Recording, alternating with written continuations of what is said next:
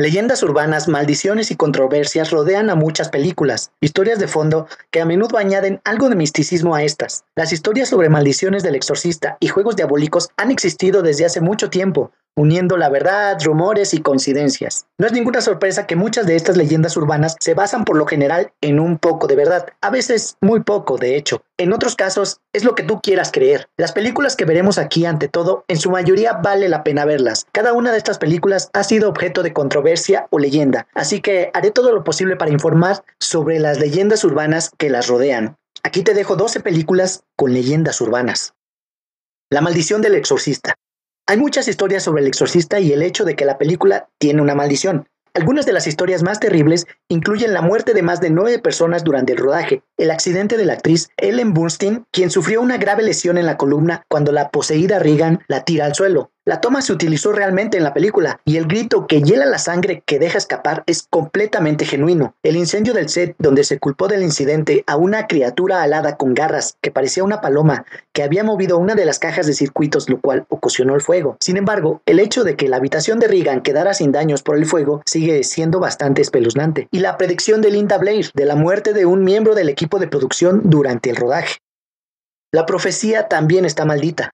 Sí, Aparte del exorcista, la profecía también tiene una reputación de ser una película maldita. Los acontecimientos más notables incluyen el suicidio del hijo del actor principal, Gregory Peck, dos meses antes de empezar el rodaje. Un domador profesional murió dos semanas después de filmar cuando fue jalado por la cabeza hacia la jaula de un león donde fue comido vivo. Los principales actores estuvieron involucrados en un terrible choque frontal el día que comenzó la filmación. El hotel donde se hospedaba el director Richard Donner sufrió un atentado de un grupo paramilitar. Los aviones del actor principal, Gregory Peck, y el escritor David Seltzer fueron alcanzados por un rayo en ocasiones separadas. Un Mushkin se ahorcó durante el Mago de Oz. Se ha especulado que en El Mago de Oz, uno de los pequeños actores que interpretaba a un Munchkin se colgó cuando su amor por una actriz no fue correspondido. Según el mito, se puede ver el Munchkin colgado de un árbol en el fondo durante el final de la secuencia del Hombre de Ojalata, cuando Dorothy, el espantapájaros y el Hombre de Ojalata toman el camino hacia Ciudad Esmeralda. Esta secuencia comienza con Dorothy y el espantapájaros tratando de recoger frutos de los árboles de manzana, lo que lleva al descubrimiento del oxidado Hombre de Ojalata y su encuentro con la Bruja del Oeste, quien intenta prender fuego al espantapájaros y termina con el trío yendo hacia Oz en busca del mago. Muerte por pintura dorada en Goldfinger. En 1964, la tercera de la serie de películas de James Bond contó con la muerte de una mujer joven de la mano de su malvado empleador Auri Goldfinger. La mujer estaba cubierta de pintura de oro, lo que condujo a su eventual asfixia. En el momento de la película se creía que la mujer, la actriz Shirley Eaton, murió porque cubrió todo su cuerpo con la pintura. La creencia era que la pintura podría cubrir y tapar todos sus poros y que se sofocaría lentamente porque el cuerpo respira a través de la piel. Para evitar la muerte era importante dejar una pequeña parte de su cuerpo sin pintar el director fantasma de Juegos Diabólicos. A pesar de que se acredita a Top Hooper como el director oficial de la película de terror de 1982, Juegos Diabólicos, se cree que el productor Steven Spielberg dirigió la mayor parte de la película. En ese momento, el contrato de Spielberg con los estudios Universal contenía una cláusula que no le permitía dirigir otra película mientras se preparaba para ET, el extraterrestre. Algunos cuestionaron el papel de Spielberg en Juegos Diabólicos cuando surgieron informes de que este tenía una presencia más activa en el set que el mismo Hooper. Spielberg siempre aclaró que Hooper no era el tipo de persona que se hace cargo de la situación y si ocurría algún problema durante la producción, él intervendría con el consentimiento de Hooper. La verdad detrás de la masacre de Texas. Después del lanzamiento en 1974 del clásico de terror de Top Hopper, La Masacre de Texas, mucha gente cree que la película está basada en una historia real gracias al estilo granulado de bajo presupuesto en el que se rodó la película. Esta película sigue a un grupo de amigos que son víctimas de una familia de caníbales cuando se dirigen a visitar a una vieja granja de un familiar. Y el lanzamiento en video contó con la siguiente sinopsis. La película es un relato de una tragedia que aconteció a un grupo de cinco jóvenes. Esta cinta de video se basa en un hecho real y definitivamente no es para personas con problemas del sistema nervioso. La maldición de juegos diabólicos. A estas alturas es probable que estés consciente de que la joven actriz que interpretó a Carol Ann en la trilogía de Juegos Diabólicos falleció debido a un paro cardíaco y un choque séptico subsiguientes a una obstrucción intestinal, posiblemente a causa de un defecto de nacimiento. Solo seis años después del lanzamiento de la primera película y solo meses después de que ella completara la filmación de la tercera. Pero también hubo algunas otras muertes que dieron lugar a la creencia de que la trilogía de películas de Juegos Diabólicos estaba maldita. Dominique Toon, quien interpretó a Dana en la primera película, entró en coma después de un altercado abusivo con su exnovio. y falleció en 1982, el mismo año que se liberó la película. El fantasma de un niño en tres hombres y un bebé.